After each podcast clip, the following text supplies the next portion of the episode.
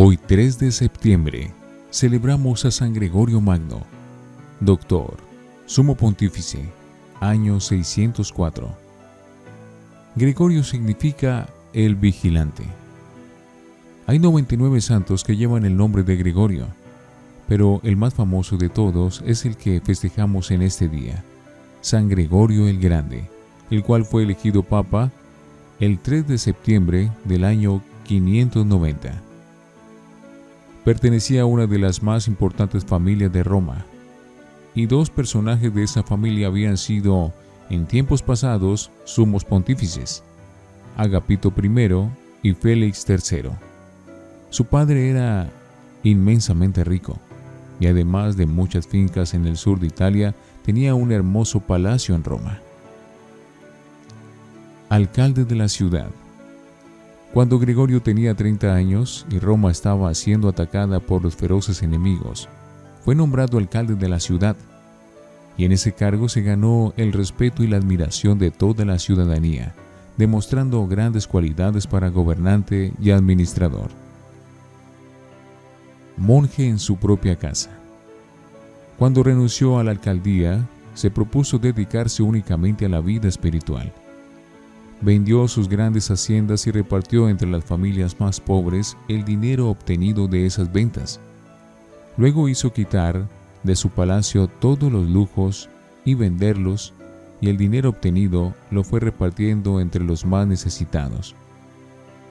Y a su palacio lo convirtió en un convento, y allí se dedicó a la oración, a la meditación y al estudio de la Santa Biblia y de otros libros religiosos en compañía de un gran número de amigos que se fueron a vivir junto a él, bajo la dirección de un antiguo monje.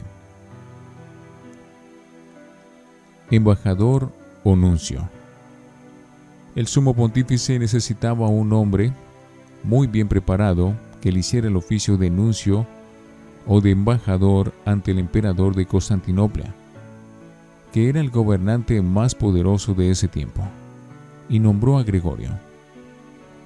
Este se quedó admirado al ver los lujos y riquezas de la gran ciudad de Constantinopla, pero pronto se desilusionó al constatar que en esos palacios de tanta riqueza y de tantos lujos había muchos eh, envidiosos, mucha corrupción y gran hipocresía, y se fue entusiasmando más y más por la vida de religioso donde se es pobre y sin muchas comodidades, pero donde hay caridad, paz y santidad. Y en Constantinopla se unió a un grupo de amigos y se propusieron vivir en una casa apartada, dedicados a la oración y a la meditación, como fervorosos monjes. Era nuncio y monje a la vez. Abad de buen gusto y pontífice a la fuerza.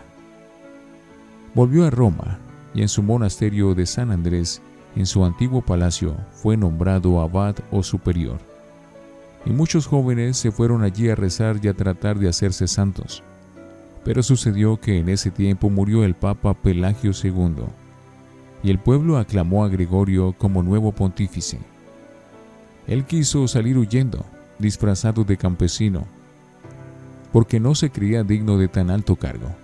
Pero la gente lo reconoció por el camino y lo hicieron volver a Roma y lo coronaron como nuevo papa. Ha habido 16 pontífices que han llevado el nombre de Gregorio, pero este ha sido el más famoso de todos ellos y por eso la iglesia lo ha llamado Gregorio Magno, o sea, el Grande. Es difícil encontrar otro papa que haya logrado ejercer tanta influencia y por tantos siglos en la Iglesia Católica como San Gregorio Magno. El caso de los ingleses. Antiguas tradiciones narran que yendo por una calle vio que venían unos pequeños esclavos, de cabello mono y de piel muy blanca. Preguntó qué eran esos jovencitos y le dijeron que son angli, ingleses.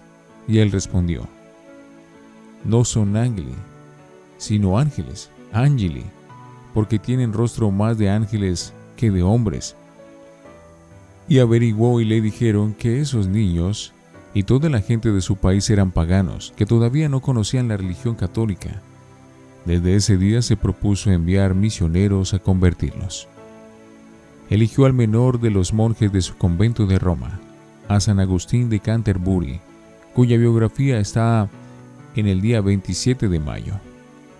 Y junto con sus 40 monjes del mismo convento que San Gregorio había fundado, los envió a misionar a Inglaterra y lograron la conversión de esa nación.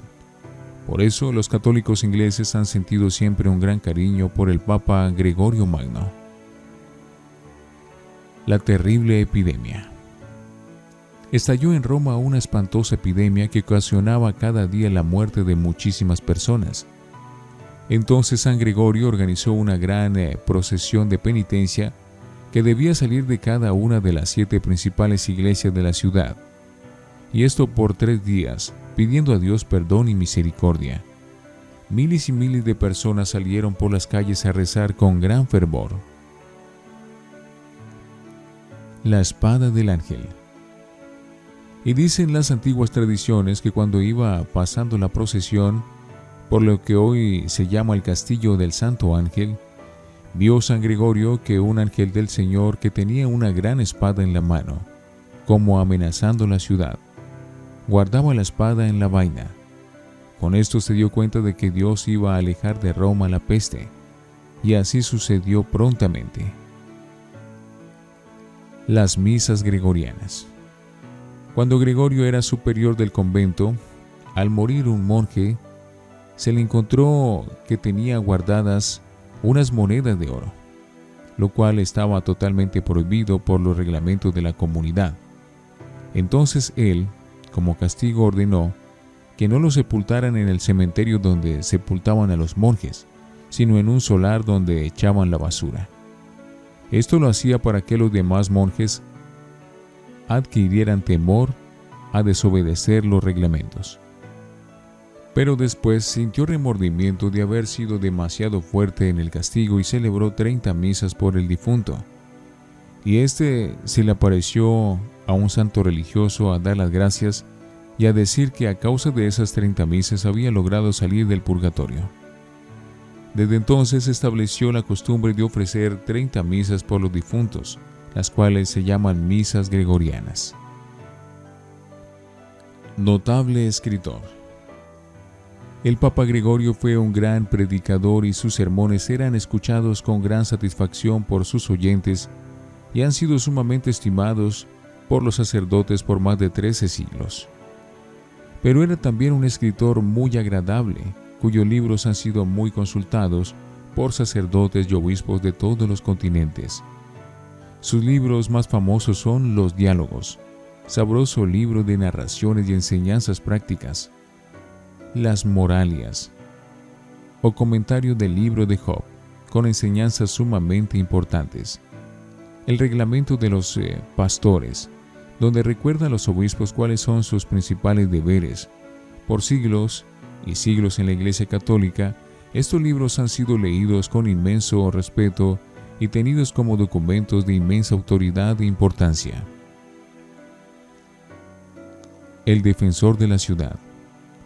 Durante su pontificado Roma fue atacada por los terribles lombardos, a los cuales logró detener en la puerta de la ciudad, al prometerles gran tributo con tal de que no la saquearan. También llegaron épocas de hambre y escasez, y el Papa Gregorio hizo enormes esfuerzos por hacer llegar trigo y alimento de todas partes, y por hacerles repartir entre los más necesitados. La gente lo consideraba como el verdadero padre de la ciudad. Todo lo que conseguía lo repartía entre los pobres. Su generosidad era alabada por todos, y algunos lo consideraban hasta exagerada, pero él no era capaz de ver a alguien pasar necesidad y no ayudarle. Era tan humilde que se firmaba así, Gregorio, siervo de los siervos de Dios. Sus penitencias. Dicen que la mayor penitencia del Papa San Gregorio fue dedicarse cada día con todas sus energías a los trabajos que tenía que hacer. Un autor afirmaba que este pontífice en sus 13 años de pontificado hizo la labor que un pontificado normal habría hecho en 40, y eso con una salud muy deficiente. En Roma hizo construir acueductos y proveyó de vivienda a miles y miles de pobres. De él se conservan 868 cartas. Gastritis. A causa de los demasiados ayunos que hizo en los primeros tiempos de su vida de monje, adquirió una enfermedad estomacal que lo llevó a no poder comer nada porque su estómago le rechazaba todo lo que comía. Esta enfermedad lo hacía padecer mucho y lo redujo casi a los meros huesos, pero el Papa no se concedía reposo y seguía redactando libros, dictando decretos en favor de los fieles y proveyendo de todo lo que necesitaran sus queridos paisanos, los habitantes de Roma. La gota. Una de las enfermedades más dolorosas que existen es la gota. Es que una inflamación dolorosa de las articulaciones o uniones de los huesos por cristalización del ácido úrico. Esta martirizante dolencia lo mantenía horas y horas totalmente quieto, sin dejarlo mover. Pero él aprovechaba esta obligada quietud para dedicarse a leer libros sagrados y a escribir tratados de religión y cartas y documentos en favor de la religión. Escribiéndole a su gran amigo San Leandro, arzobispo de Sevilla, el cual padecía de la misma enfermedad, le decía, Dichosas dolencias que nos obligan a estar sin poder trabajar con el cuerpo, para poder dedicar totalmente a poder trabajar con el alma. Canto gregoriano. Este santo pontífice hizo coleccionar todos los mejores cantos religiosos que en su tiempo se entonaban en las iglesias. Y a esa colección le pusieron el nombre de canto gregoriano. Y por más de diez siglos fueron los cantos que se entonaron en los templos católicos del mundo. Epitafio. Murió en el año 604. Sobre su tumba escribieron estas lindas frases. Gregorio, gran embajador de Dios, vivió tan santamente como lo recomendaba en lo que enseñaba, y se fue a gozar de los triunfos eternos. Últimos elogios. Un autor protestante exclamaba al leer la historia de la antigüedad. Habría sido terrible el caos y el desorden de la Edad Media si el Papa Gregorio Magno no hubiera dejado a la iglesia tan sabiamente organizada como la dejó. Y el rey Alfredo de Inglaterra, al enviar a cada obispo de la nación los escritos de este sabio pontífice, le decía en una carta, Gregorio Papa fue un verdadero campeón del Señor era sumamente instruido a causa de sus continuos estudios y de sus frecuentes meditaciones. Quizás ningún otro pontífice se ha parecido tanto como este al primer papa San Pedro. Fue el mejor de los romanos, el más sabio de los pontífices y el más famoso gobernante de su tiempo. Ante tan hermosos elogios, sobran los comentarios. San Gregorio Magno, ruégale a Dios por nuestro Santo Padre, el Papa, por todos los obispos, predicadores y escritores católicos del mundo, y por cada uno de nosotros. No dejes un solo día sin encomendarnos al Señor Jesucristo, que tanto te ama. ¿Has visto a uno que cumple bien su deber? Ese no quedará entre los últimos, ese estará entre los más importantes del pueblo. Proverbios